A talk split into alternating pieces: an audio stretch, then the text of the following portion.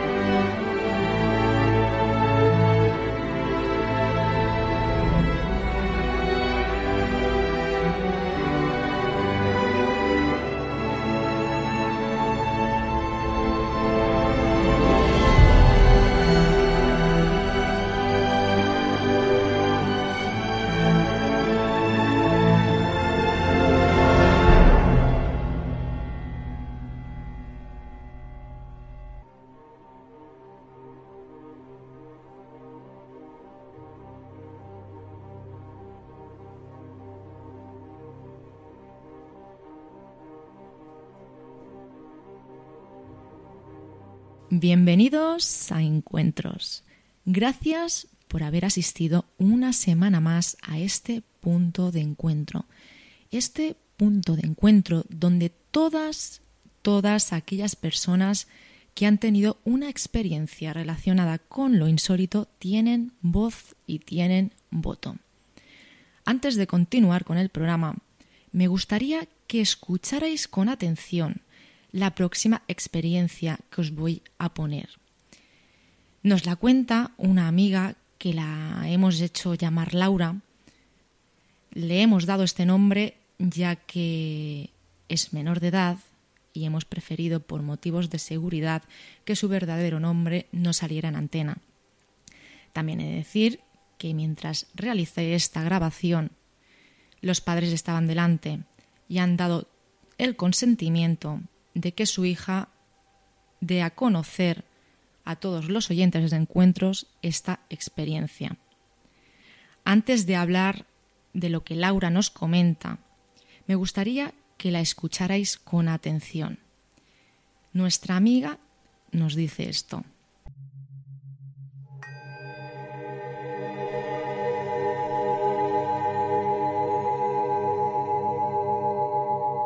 Y estamos con una persona, una chica llamada Laura, que nos va a contar unas experiencias que has vivido tú en casa de unos amigos, ¿no, Laura? Sí.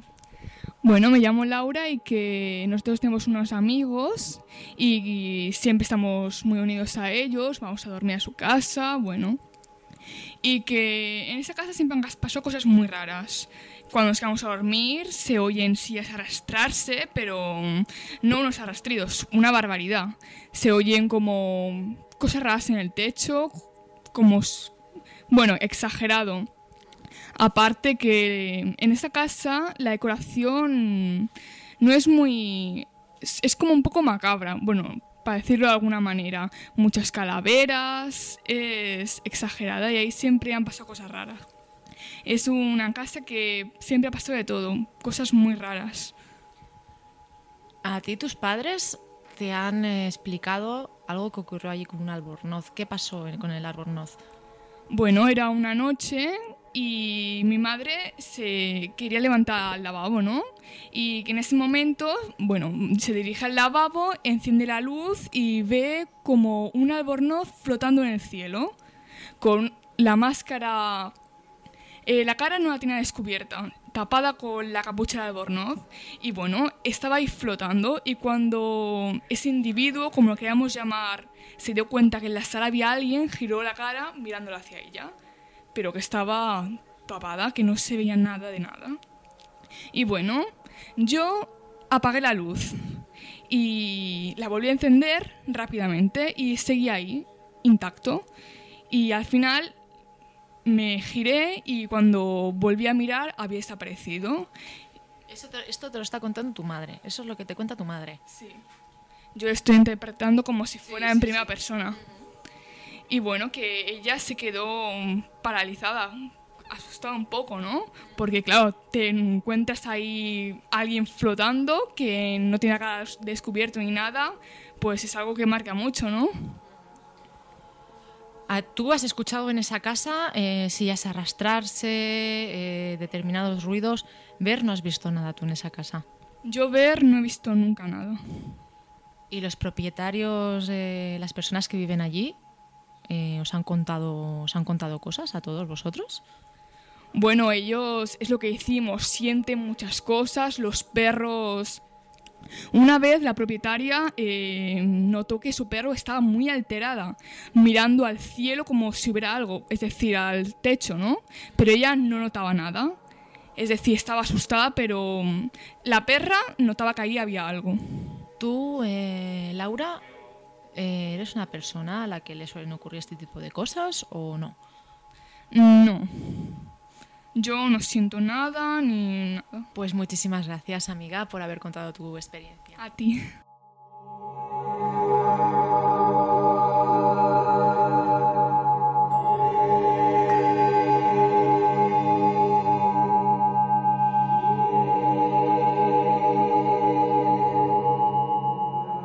Encuentros con Yolanda García.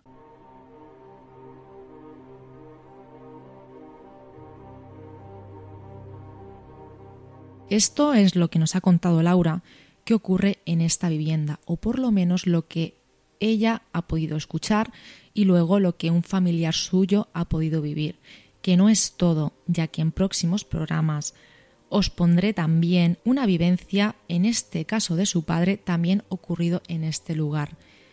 He podido hablar con más personas que han podido visitar este enclave, que también me han comentado que a ellos les han ocurrido cosas extrañas. Este lugar me ha parecido muy curioso y me ha despertado una curiosidad absoluta.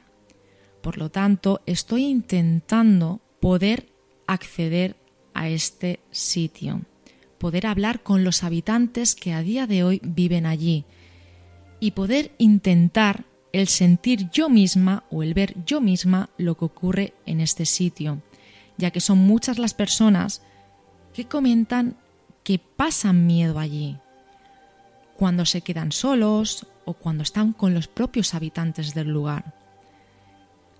Una de estas personas me llegó a contar que un familiar muy cercano de los habitantes de esta casa se quedaron por motivos familiares, porque las personas que viven allí se iban de vacaciones, se quedaron una noche solos allí y que fueron incapaces de poder pasar la noche. Me parece un lugar curioso y de verdad que estoy muy interesada en poder ir allí. De todas formas, vamos a esperar qué es lo que pasa y si os puedo ir informando a través de próximos programas de lo acontecido en este lugar. ¿Qué podremos escuchar hoy en encuentros? Aparte de lo que os he comentado, de este sitio, de lo que nos ha dicho Laura, también podréis escuchar experiencias enviadas por vosotros mismos. Aparte, tendréis algo que a mí de verdad que me ha gustado muchísimo, ya que es una experiencia de un amigo de Argentina llamado Carlos Alberto Yurchuk, en el que nos explicará algo que a él le marcó en su vida. Ya os lo he dicho en más de una ocasión, que estas experiencias son momentos que tal vez jamás podamos llegar a olvidar. En este caso, en este amigo de Argentina, también le ocurrió algo parecido. Podréis escuchar, casi ya rozando el final del programa, un nuevo relato, en esta ocasión también cedido por nuestro amigo José Sonolibro de www.sonolibro.com. Os recuerdo que para poder contactar conmigo es necesario que me enviéis un correo electrónico a encuentrosconelmisterio.gmail.com o que me enviéis un mensaje privado a través de Facebook, me podéis buscar por Yolanda García. También podéis en esta misma plataforma buscar en www.facebook.com barra encuentros con el misterio o a través de Twitter como Yolanda Garme. Muchísimas gracias por estar aquí, por estar escuchándome y ahora sí vamos a comenzar con el programa.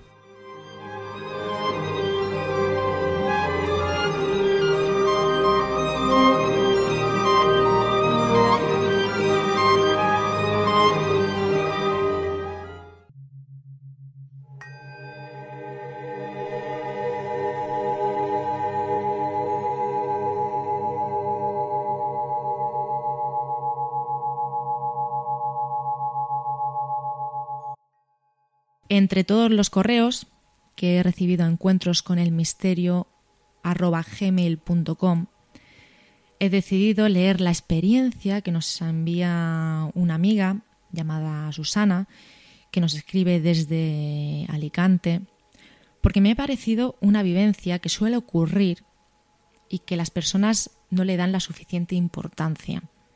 Por poneros un ejemplo, vosotros que me estáis escuchando, ¿Cuántas veces os ha ocurrido el estar durmiendo y el tener un sueño, o como es en el caso de esta amiga llamada Susana, una pesadilla, en el que os ocurre algo que os impacta y que con el paso de los días acaba ocurriendo?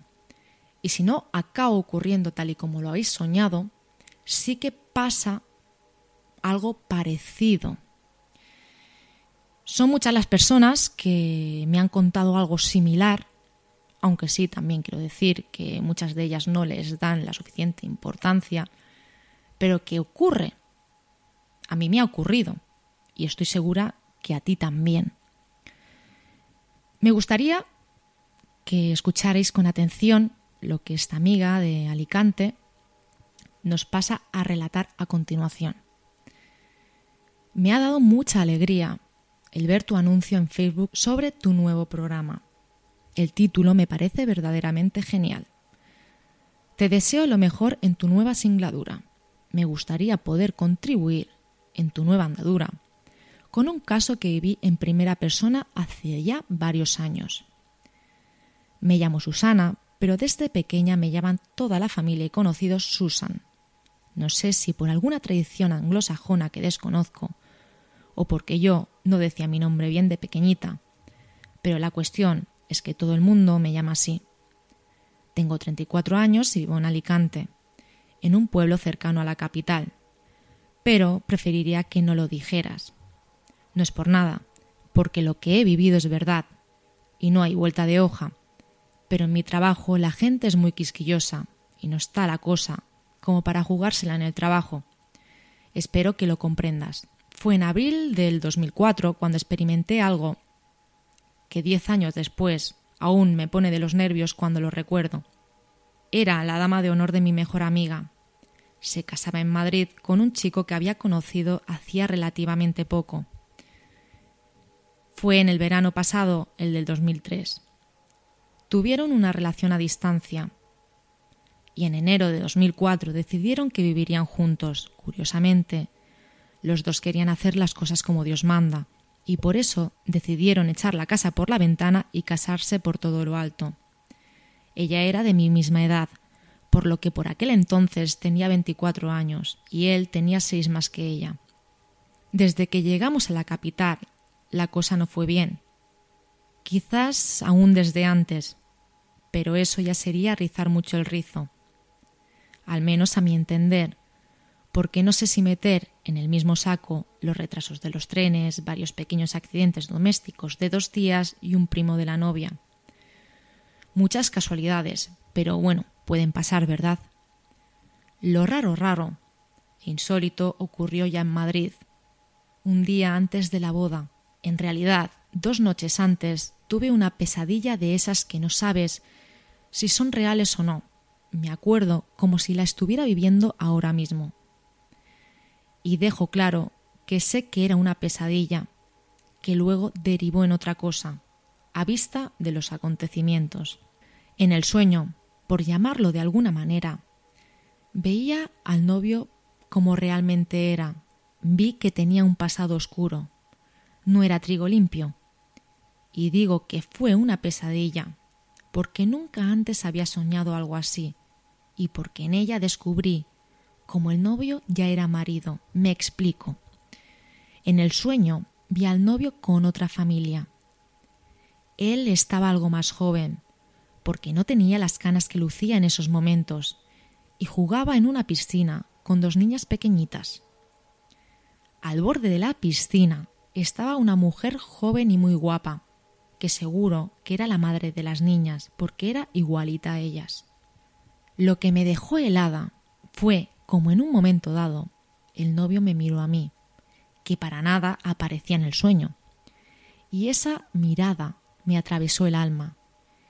No creo que fuera buena.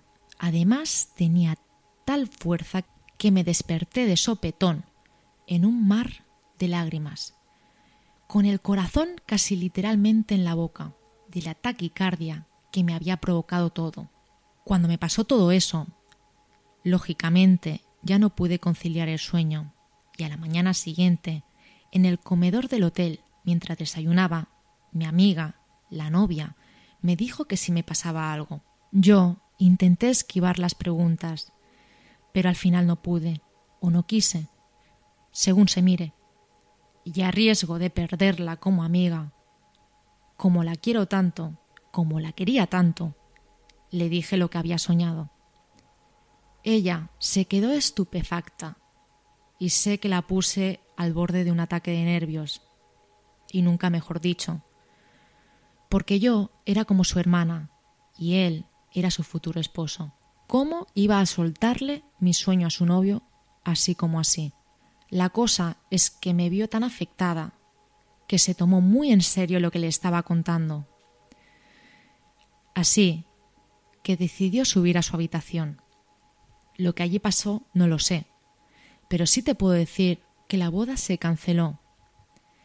Ella sigue siendo mi amiga y al poco tiempo encontró al que hoy es su marido y vive todo lo feliz que le deja los tiempos de crisis que vivimos, pero siempre me recuerda que gracias a mi pesadilla no cayó en las redes de uno de esos tipos, porque sí, en mi sueño acerté.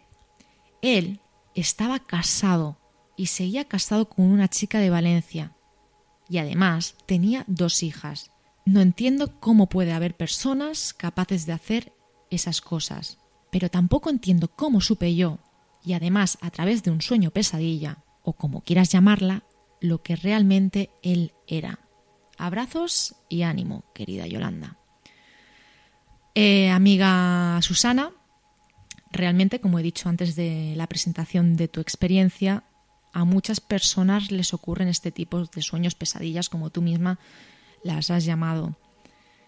Gracias a ti, esta amiga no cayó en las redes de esta persona. Tú no sabes cómo ocurrió, yo tampoco lo sé, pero sea como sea, ayudaste a esta persona.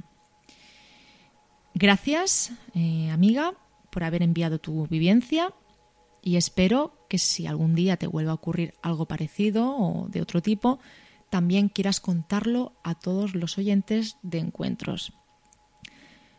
Amigos, sabéis perfectamente que este tipo de cosas les ocurren a muchas personas.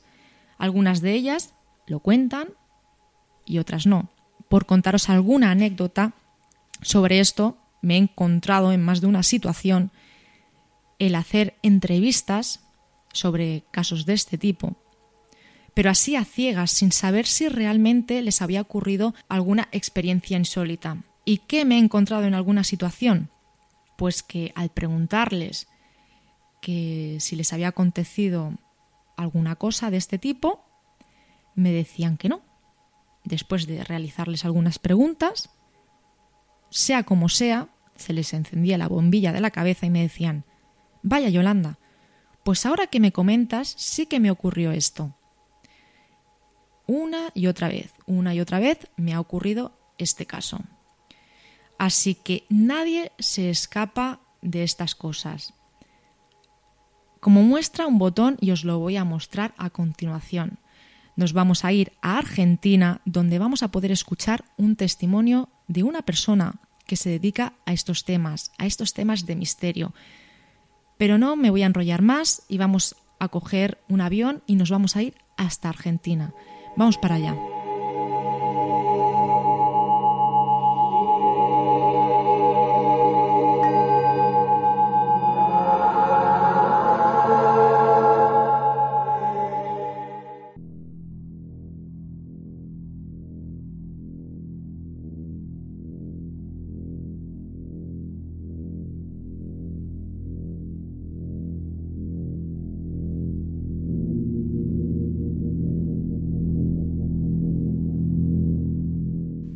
Son muchas las personas que dicen haber vivido fenómenos extraños. Y yo creo que en este sentido nadie se escapa de ello.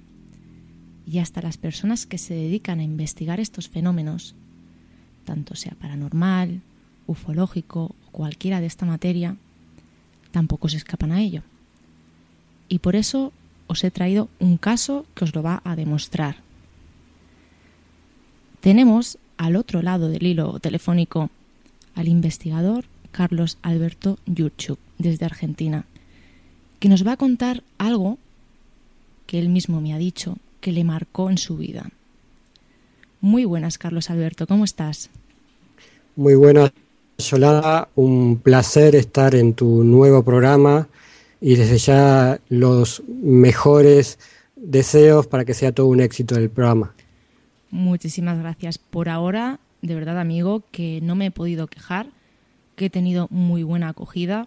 Han respetado muchísimo a todas las personas que han aparecido en el programa y que estoy segura que contigo van a hacer lo mismo. Carlos Alberto, mm, ¿qué es lo que, lo que a ti te ha marcado ese momento en tu vida, esa ocasión que a ti te ha marcado y que no sé realmente si es lo que te ha hecho seguir por este camino de la investigación? La, experiencia que voy a relatarle ¿Mm? eh, es mm, bastante eh, simple y en un principio no le mm, presté demasiada atención. Luego con los años, por algunas cosas que ya contaré, eh, y haciendo un análisis hacia atrás de lo que había pasado, me pareció que ahí sí me di cuenta de que tal vez, tal vez esa experiencia haya sido un, hito en, mi, vida como, investigador del, tema ovni. En el mensaje que me enviaste, me hablabas de una llamada. ¿Exactamente de qué llamada?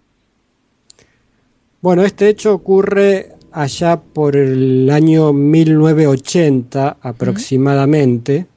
Eh, sinceramente no recuerdo la fecha exacta, eh, tampoco el año, yo calculo que sería ese año más o menos porque tendría unos, unos 10 años. Mm. Eh, yo soy, para que los oyentes se ubiquen, soy de, la ciudad de La Plata, esto es en Argentina, a unos 60 kilómetros de, Buenos Aires. en aquel entonces la ciudad y el barrio donde yo vivía era un barrio tranquilo, de casas bajas eh, y era muy común que, por ejemplo, a la hora de la siesta, lo que acá se llama la siesta, eh, yo estuviese solo en casa, porque mi mamá se iba por ir a la casa de algún vecino y demás. No había esos peligros que hay hoy en día en la sociedad de hoy en día, digamos, ¿no? que, para ella es más, más peligroso que un niño se quede solo en casa. Eh, era una tarde de mucho sol, calculo que sean 2, 3 de la tarde, eh, hora de la siesta, como te decía. Eh, calculo que sería primavera, verano, porque hacía calor, estaba jugando, estaba solo en la casa, jugando en el patio, y eh, en un momento suena el teléfono. Entonces voy a atender, levanto el, acá le decimos el tubo, no sé cómo le dicen eh, en España o en otros lugares. El auricular. El, auricular. Y me sorprendió lo que escuché del otro lado. Lo que escuché fue una voz metálica eh, y de fondo había como un ruido, lo que se conoce como ruido blanco, un, un chillido, un, un murmullo eh, algo de fondo, eh, una fritura, como también le pueden decir. Sí. Eh, pero la, esta voz metálica se destacaba sobre el fondo, sobre ese ruido de fondo. La voz metálica repetía constantemente una frase. ¿Qué era lo que decía esta frase? Bueno, ya el hecho de que cuando uno atendiese el teléfono te respond- del otro lado estuviese una voz metálica ya era llamativo, pero más llamativo era que repetía una frase y esta frase era totalmente inteligible para mí, es decir, no hablaba en español, Eh, parecía otro idioma y repetía con la misma cadencia una y otra vez la frase eh, que no entendía para nada, no, no entendía para nada. En esa época yo ya estaba haciendo mis primeros pasos estudiando el idioma inglés y entonces con mi casi nulo conocimiento que tenía en ese entonces del idioma, eh, traté, pensando que tal vez sería inglés o, tratando de entenderlo, eh, dije algunas palabras en inglés este, para ver si, si lograba entablar alguna especie, de, entre comillas, de diálogo. Eh, pero todo lo que decía, sea en castellano o en inglés, del otro lado eh, era aparentemente indiferente. Es decir, la voz seguía con su eh, frase candenciosa que repetía y una y otra vez. Siempre con el ruido de, fondo, siempre con una voz metálica, eh, en forma pausada. Lo de la voz metálica lo, ah, se podría asociar con la voz de. sería una especie de robot, digamos, para, para, para darle alguna explicación o, o alguna comparación, digamos, ¿no? con, con la tecnología que conocemos hoy en día.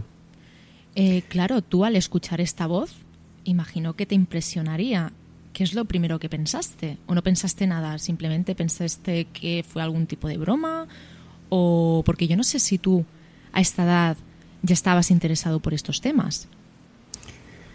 Lo, la- lo, lo primero que, que se me cruzó, recuerdo, fue que, que- que era alguna broma, pero como, como se repetía todo constantemente igual, no, era, no, no parecía una broma, tampoco tenía mucho sentido de ser una broma.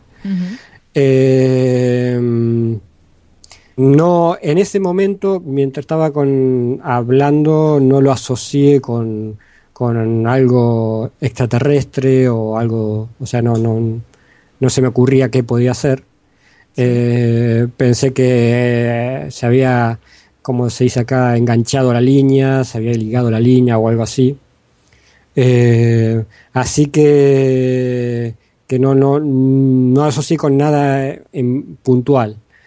Eh, como esto duró varios, o sea, la voz seguía repitiendo lo mismo una y otra vez, eh, y luego de, de varios intentos de, de- de decir algo por parte mía para ver si se producía algún tipo de reacción del otro lado, y era siempre constantemente lo mismo, eh, en un momento es como que me cansé y corté el auricular, digamos, o sea, corté la comunicación. Y ahí siempre digo que, que justo en el momento de cortar la comunicación, al instante es como que me arrepentí. ¿Te arrepentiste Eh, por qué en ese momento? Sí, sí, o sea, corto la comunicación y es como que ahí me, arrepiento. Y bueno, cuando ya levanto de nuevo el auricular no, no había más, esta, vol- volvió el tono normal, digamos, de, de- de- de- de discado. Pero Carlos Alberto, eh, me refiero en ese momento cuando tú colgaste ese teléfono después de escuchar esa voz metálica que nos comentas, dices que te arrepientes. ¿Te arrepientes por qué? Porque tal vez sí que piensas que puede ser algo extraño. Exactamente, es como que eh, ni bien corto el auricular, el teléfono, la comunicación, eh, ahí es como que reacciono y, no sé por qué se me cruza eh, casi, parece loco decirlo, ¿no? Pero como diciendo, ¿y si, si realmente era un ser de otro lado? O sea, no, no, no lo llamaría extraterrestre, pero bueno, este, por ahí, por ahí era algo importante, pensaba yo, y justo le corté, y, pero bueno, ya estaba hecha la acción, así que eh, ya había cortado, así que se perdió la comunicación. Y como te decía en el mail, eh, después me quedé esperando a ver si volvía a llamar, pero nunca más llamaron ni ese día ni, ni, ni en ningún otro momento. ¿Le diste la suficiente importancia a este, este suceso que te ocurrió en aquel momento? Mm, No, bueno, fue ese- durante ese momento y luego prácticamente como que me, es un, algo que se te olvida, digamos, lo deja de lado, bueno, quedó ahí, fue como algo curioso, digamos, una llamada curiosa y quedó ahí. Eh, nunca más eh, me acordé de ella. Después con los años, cuando me empecé a meter más, más de lleno en el tema ovni y demás, eh, uno se va enterando de diferentes experiencias, de diferentes historias, hasta que en algún momento me encontré con una historia de este tipo muy, muy similar, ¿Mm? eh, donde una persona, aclaro que esto nunca lo había comentado con nadie y, y nunca lo había comentado públicamente, o sea, a- lo que voy es que eh, en ese momento nadie sabía de, de esta experiencia, digamos, ¿no? Sí. Eh, y una vez, cuando yo en su momento tenía la página en internet sobre el tema ovni, eh, recibo, como, como recibimos comúnmente los que tenemos páginas, que uno recibe experiencias o historias de, de diferentes personas, eh, recibo un mail donde una persona, entre otras cosas, me relata cosas de su vida, su relación con el tema ovni, y así como al pasar en algún momento me hace comentarios sobre una de haber recibido una llamada también con una voz metálica, etcétera, etcétera. Y por lo que leí, leí era exactamente lo que me había pasado a mí. Entonces fue el primer llamado de atención, digámoslo así, de que aquello que me había pasado tal vez tuviese otro significado que, que- que un simple hecho accidental, digamos, ¿no? ¿Y qué significado le has dado a todo esto? Después, eh, para antes de responderte la pregunta, Sí. te digo también que eh, con el tema, el famoso tema que por ahí en España es muy conocido, el famoso tema de, de los humitas, de humo, Mm. de los seres de humo y demás, eh, un tema controversial que no vamos a, a- a desarrollar acá, Sí, pero en algún momento, eh, leyendo sobre ese tema de los humos o escuchando otros programas de radio que hablaban sobre el tema de humo y demás, también a, a otras personas le pasó algo similar, ¿no? De, de recibir llamadas de, de ese tipo, digamos, ¿no? De, seres o de una voz que tipo robot o que, que- que repetía algo, que, que decía algo a veces sin sentido. Eh, que es muy coincidente con lo que me pasó a mí eh, en aquel entonces. Eh, yo, sinceramente, hasta el día de hoy, y ahora respondiendo a tu pregunta, Sí. no sé, digamos, no puedo afirmar o no puedo decir con certeza que de dónde provenía esa llamada.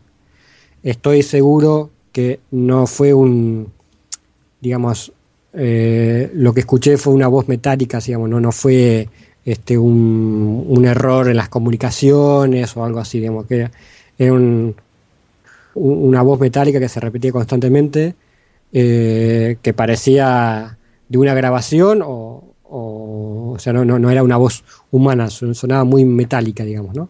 Eh, sinceramente, hasta el día de hoy no sé, no sé de dónde pudo haber venido esa llamada.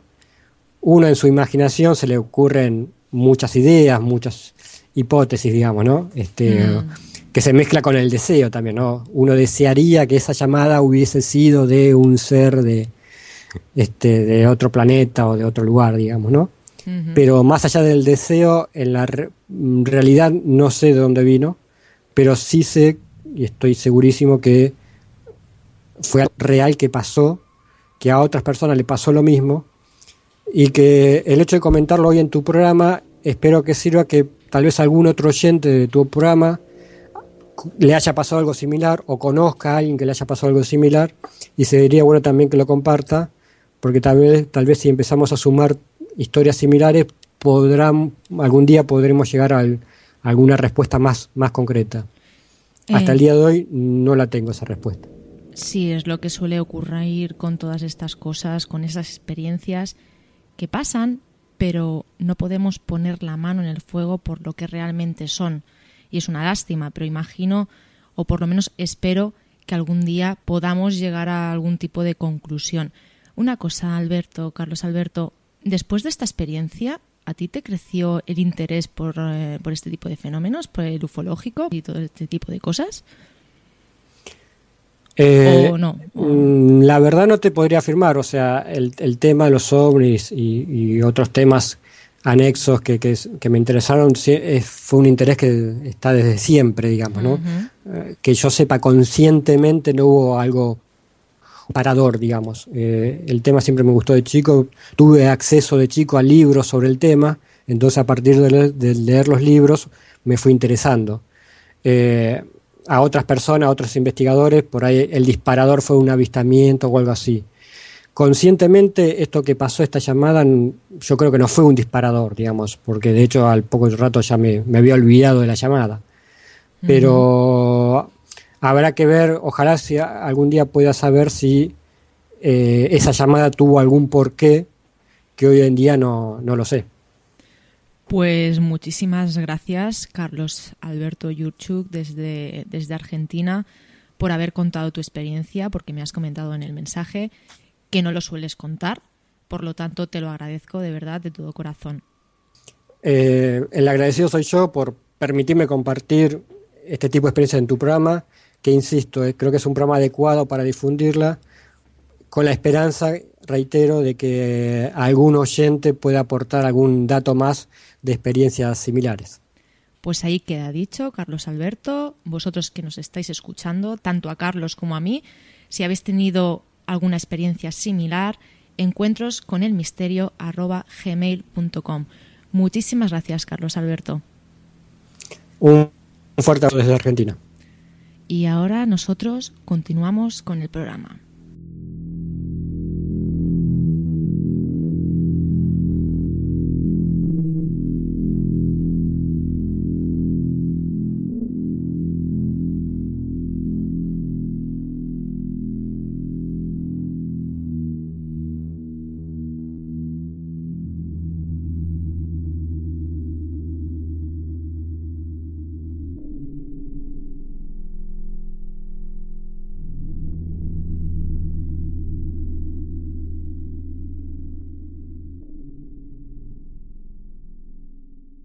¿Quieres contar tu experiencia? Manda un correo a encuentrosconelmisterio.gmail.com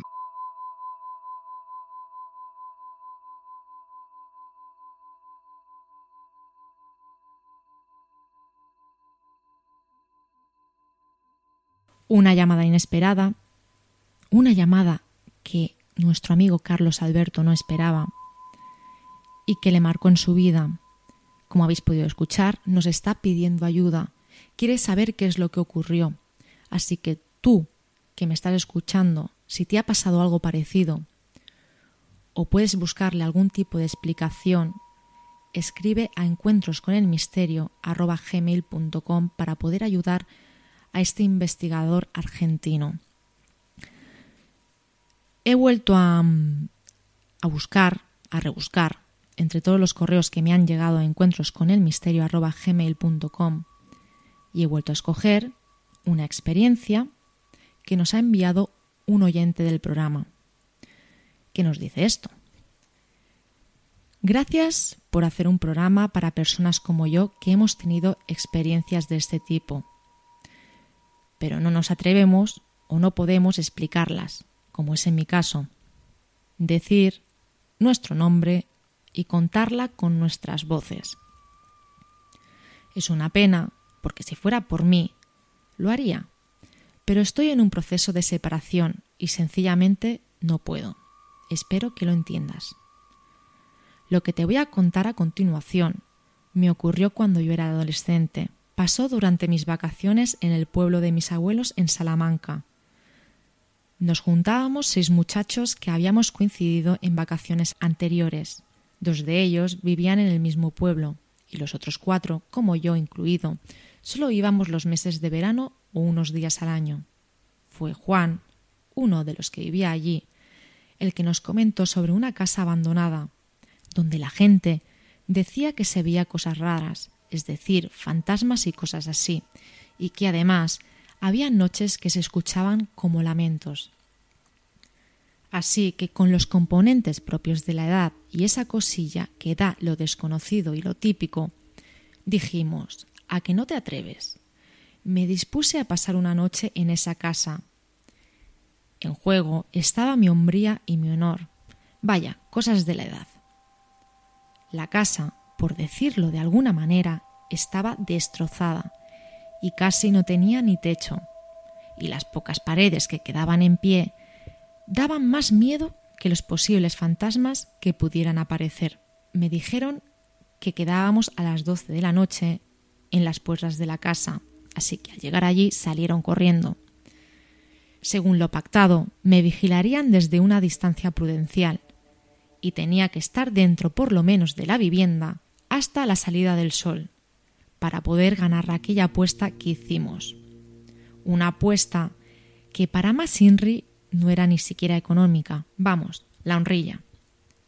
Si ahora tengo 40 años y eso ocurrió cuando yo tenía 13 años, va por delante que no haya visto ni buscadores de fantasmas ni nada por el estilo.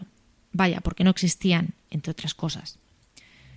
Mis preocupaciones por aquel entonces era el escaquearme del colegio, las chicas y los cuatro pelillos o sombras de pelillos que tenía en la barba.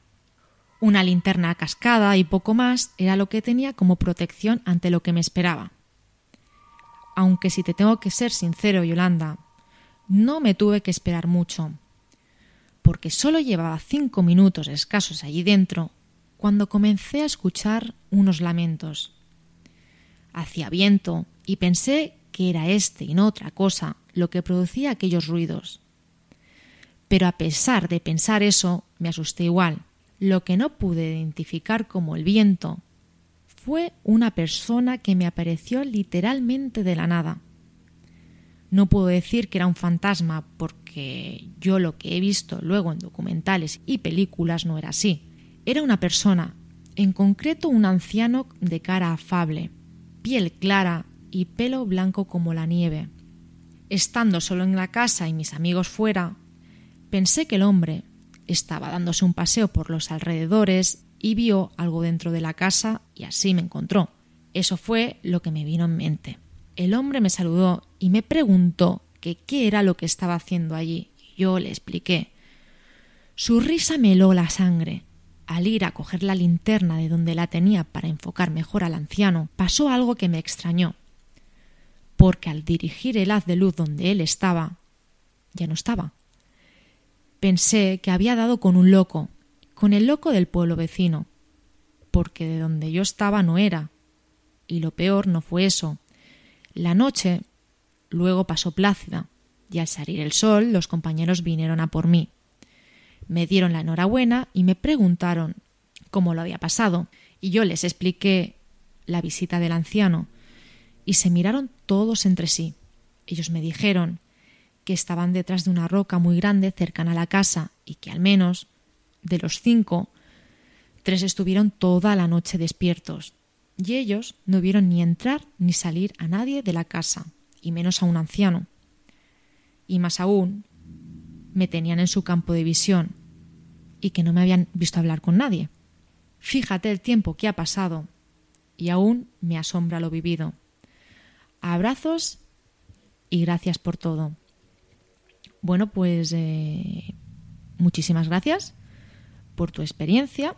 Por supuesto que acepto que no des tu nombre ni que digas exactamente el lugar, ya que entiendo que hay personas que no quieren contarlo, no quieren decir su nombre por motivos de seguridad o por el trabajo o por, como en tu caso, por motivos de separación. Pero también quiero aclarar que me parece, me parece muy triste, no solamente en tu caso, sino el de muchas otras personas, el que no puedan decir su nombre por miedo a, al que dirán. En el programa En la búsqueda, que es otro programa en el que, el, el que dirigimos José Antonio Roldán y yo, y lo presentamos, en el que ya lo he comentado en más de una ocasión, Hemos realizado entrevistas a personas como tú, que han querido explicar su experiencia, pero siempre nos han dicho, no quiero que deis mi nombre porque las personas del trabajo, imagínate lo que pueden pensar, o mi mujer, o mi familia. Y yo siempre les he dicho lo mismo. Mm, las personas que escuchan este tipo de programas son personas que les interesan los casos, las experiencias de las personas que se atreven a contar sus experiencias delante de un micrófono, o como en tu caso, a mediante una experiencia que tú mismo nos has relatado a través del correo electrónico. No tienen por qué reírse de ello, no tienen por qué juzgarte. Mm, sí que es verdad que en ocasiones hay cuatro personas, cinco, que pueden escuchar este tipo de programas para reírse. Es más, en yo en mis propias carnes he tenido que sufrir como hay personas que no entienden lo que me gusta y lo que estoy haciendo y se ríen de mí. Pero bueno, a mí eso me da igual porque es algo que me gusta y lo voy a seguir haciendo. Lo mismo te tiene que pasar a ti. No te tienes por qué avergonzar de lo que te ha ocurrido. Lo mismo tienes que hacer tú y tienen que hacer las personas que han tenido este tipo de experiencia, de experiencias. No tienen que tener miedo a contarlo. ¿Por qué? Porque aparte de quedarse a gusto ellas y explicar algo que tienen dentro y que tal vez les está comiendo por dentro, también pueden llegar a algún tipo de conclusión. Tal vez lo que les ha ocurrido no es algo paranormal o es algo extraño, pero si nadie ha sufrido algo parecido a ellas y ha encontrado una explicación y las ayuda a descubrir lo que a ellas mismas les ha ocurrido, van a seguir con ese temor el resto de su vida. Por eso es bueno, y por eso digo, que se debe de contar este tipo de experiencias. Gracias tanto si das tu nombre como si no, por atreverte a explicarlo. Nosotros, yo en, esta, en este caso, seguiré aquí para dar voz a lo que habéis vivido, sin miedo, sin miedo. La semana pasada pusimos ya la segunda parte de este relato enviado por José Sonolibro, llamada Leni, y ahora vamos a pasar a escuchar otro relato, en esta ocasión va a ser eh, completo, que ahora os voy a dar el nombre, pero sí que os quiero comentar que en el final del programa voy a poner, eh, voy a leer eh, una explicación sobre, bueno, que nos ha mandado una persona, un amigo, sobre lo que nos contó en el primer programa nuestra amiga Mila. Como ya sabéis, muchas personas piden eh, que les ayudemos a saber lo que les ha podido ocurrir en estas ocasiones cuando han sufrido o tenido una experiencia con lo insólito.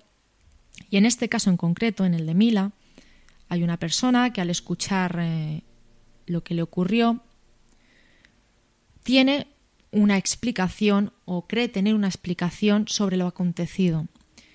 Así que al final del programa, Mila, si me estás escuchando, quiero que estés muy atenta para poder escuchar lo que este amigo dejó en mi Facebook y bueno, nos ha explicado un poquito lo que podría ser lo que te ocurrió. A continuación vamos a escuchar eh, el relato, esta vez también de José Solo Libro, como he dicho, también del mismo creador, de Tony Jiménez, para las personas, antes de anunciar el nombre de, este relato, que quieran escuchar más relatos de este tipo, pueden ir a www.sonolibro.com, ya que allí hay un amplio contenido en relatos de terror. En este caso vamos a escuchar el relato titulado El monstruo del lago negro. Vamos a ponernos eh, atentos, vamos a relajarnos, eh, sea en el trabajo, sea en tu cama, estés haciendo lo que estés haciendo, y vamos a escuchar el monstruo del lago negro. Vamos a ello.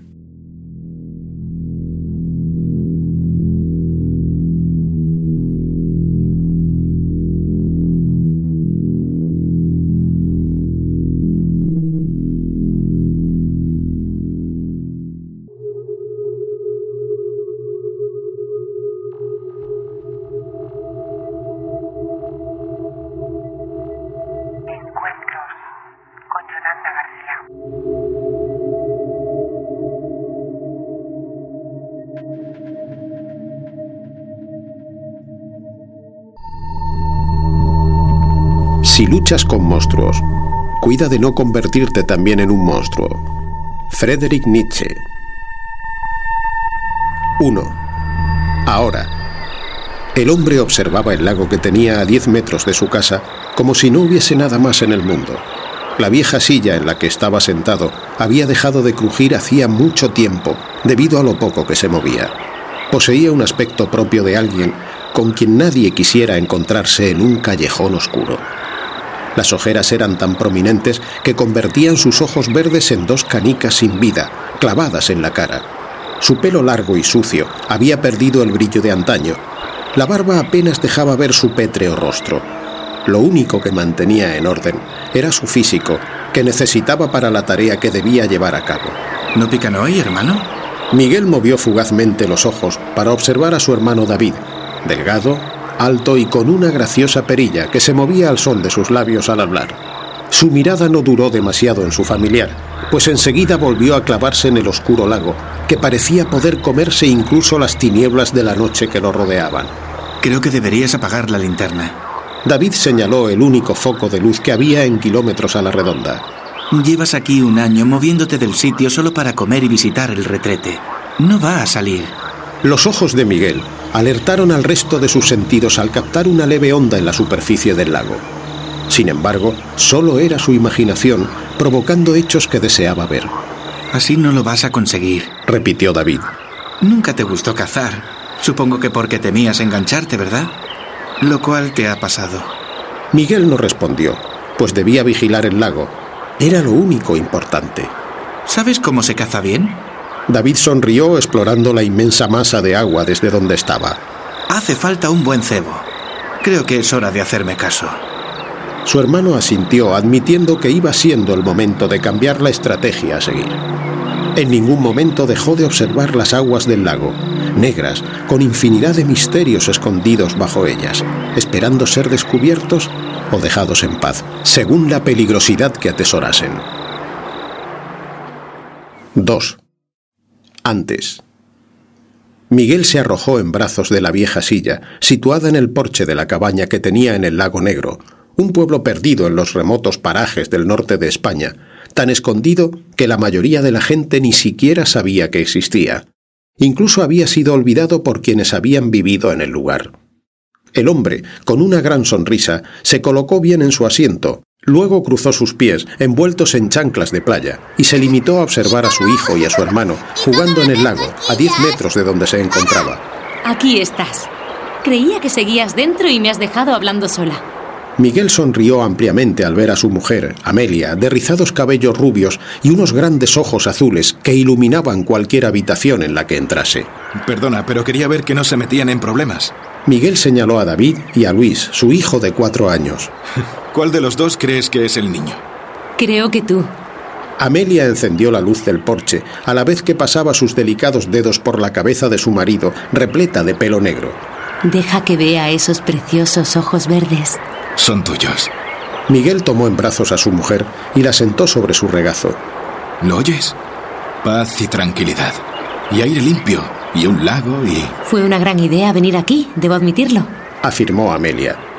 Miguel asintió disfrutando de las agradables vistas que le ofrecía la zona en la que estaba la cabaña, que había pertenecido a su familia, habitantes del lago Negro, hasta que todo el mundo comenzó a irse a la ciudad en busca de trabajo y una vida mejor. ¿Estamos bien aquí? Preguntó Amelia algo preocupada. Mi familia siempre ha vivido aquí sin ningún problema.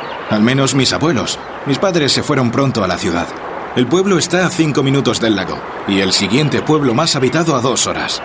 Miguel reflexionó sobre si los datos dados podrían tranquilizar o no a su mujer.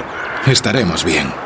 Amelia sonrió como solo podía hacerlo alguien que confiaba plenamente en las palabras de la persona a la que quería. Ahora sé por qué lo llaman lago negro. La mujer se refería al color del lago, a pesar de que estaba a pleno día. Ya te avisé. Se cuentan muchas historias, pero supongo que son cosas de pueblo. Igual hay mucha tierra en el fondo o tiene algún organismo microscópico que le da ese color. O algún tipo de alga. ¡Oh, una maldición! Bromeó Amelia. El fantasma del lago viene a por ti. Miguel rió a carcajada limpia, hasta que David, con Luis a cuestas, les interrumpió. ¿Qué es tan gracioso? Preguntó mojado de los pies a la cabeza. El color del lago, explicó Miguel tras enjugarse las lágrimas de risa. ¿Cómo está el agua? En su punto. David se dirigió a Amelia. Toma el bribón de tu hijo. Menuda paliza me ha dado. ¡No! ¡Quiero más! Protestó el niño señalando el lago. Mañana a primera hora de la mañana saldremos a darnos un bañito. David se agachó junto a su hermano. Así os dejaremos un rato a solas. ¿Te hace? Ja, ja, gracias, hermanito. Gracias a ti por traerme. Necesitaba unas vacaciones. David tiritó de frío.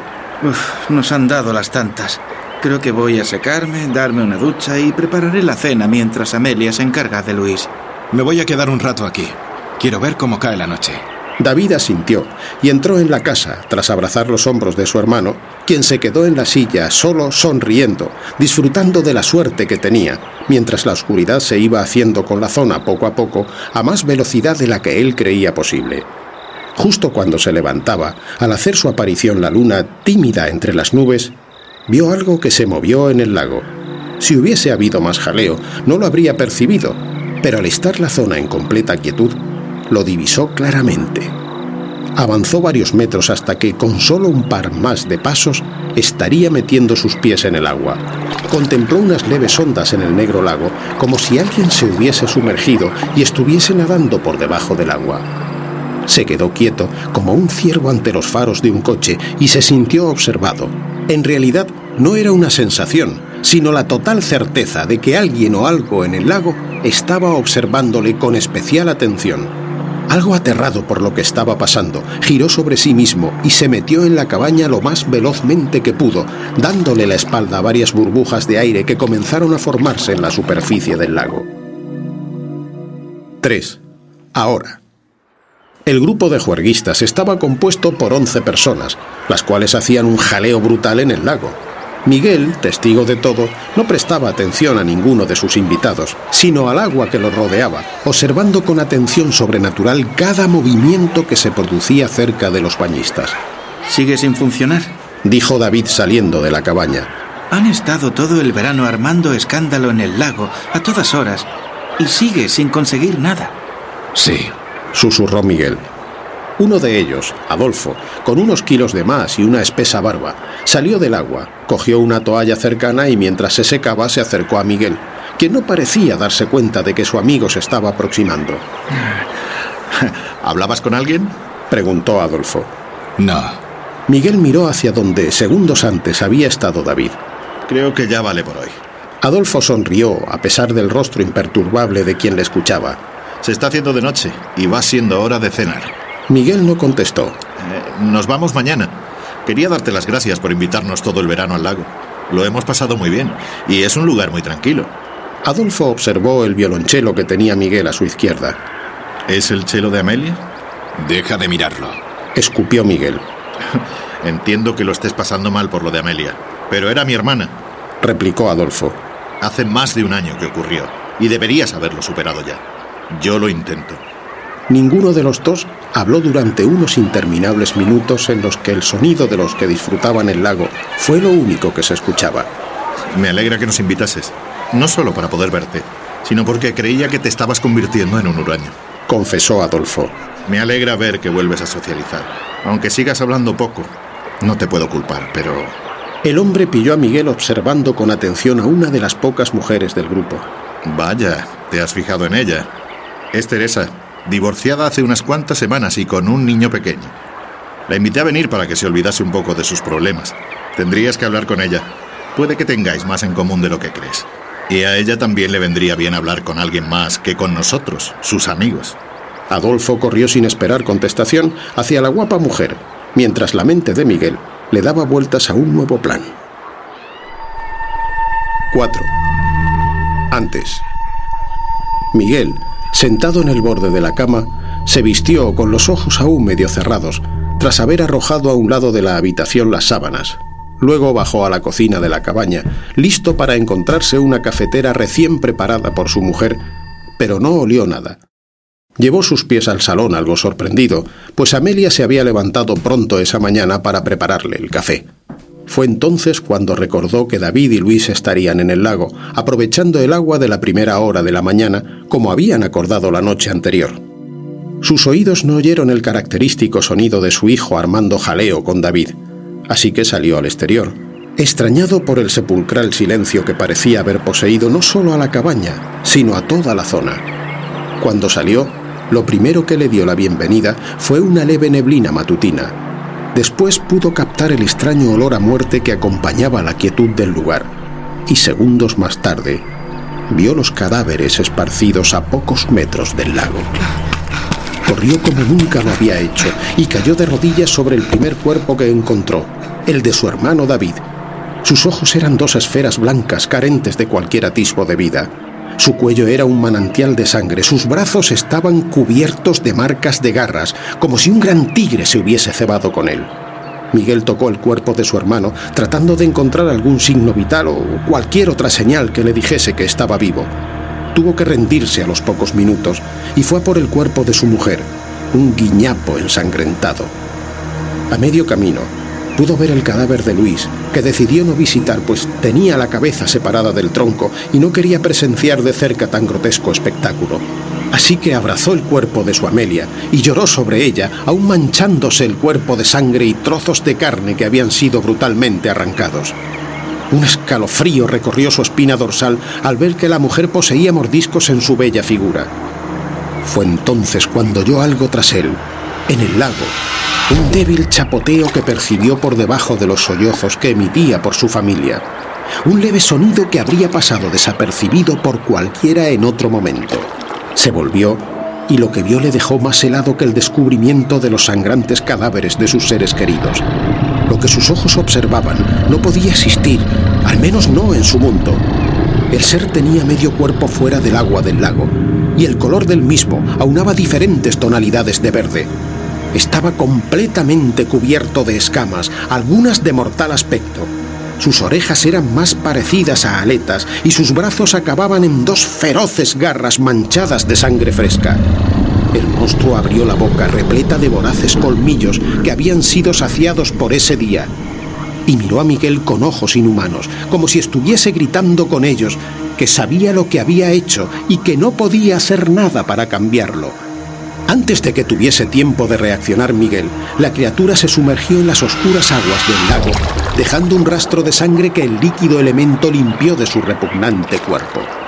Miguel se arrastró hasta el agua, con el cuerpo de su mujer aún en sus brazos, con la sangre corriendo entre sus dedos, y empezó a gritar, de tal forma que cualquier persona le habría temido. 5. Ahora. Miguel seguía en su silla, en el mismo sitio, con el violonchelo a su lado, solo que rodeado por las risas que proferían Teresa y su hijo pequeño, Ricardo, quienes jugaban en el lago como si no hubiese ninguna preocupación en su vida. Ensimismado con los movimientos de la inmensa masa de agua, Miguel no vio que Teresa se acercaba a él con una sonrisa en su rostro. Muchas gracias por invitarnos a venir, Miguel. La mujer le dio un beso en la frente. No me creo que nos conozcamos de hace un mes y te haya cogido tanto cariño. A Ricardo le pasa lo mismo, aunque hables poco y apenas te muevas de este sitio. Yo también os he cogido cariño. Se está haciendo de noche, pero Ricardo no quiere irse. Puedes darte un baño mañana a primera hora. Estupendo. Teresa le dio otro beso. Iré a por Ricardo y prepararé la cena. Miguel asintió sin apenas emoción. Saludó con la cabeza cuando la mujer entró dentro de la cabaña con el pequeño y siguió con su tarea de vigilar el lago. Entonces contempló unas leves ondas en el lago, como si alguien se hubiese sumergido y nadase bajo el agua. Luego sintió que alguien le observaba. Tomó la funda del violonchelo, la abrió y acarició la escopeta que guardaba allí desde hacía mucho tiempo. Mientras lo hacía, pensó en la mañana siguiente y por primera vez en mucho tiempo sonrió.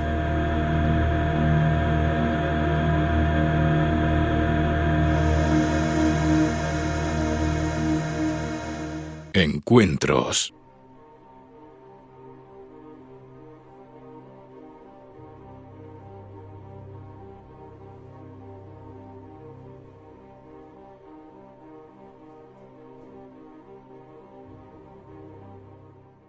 Y llegamos al final del programa de hoy de Encuentros, pero quiero leer lo que nuestro amigo Juan Félix Palma Ruiz comenta sobre el caso que nos explicó Mila Crespo en el primer programa de encuentros y nos dice esto.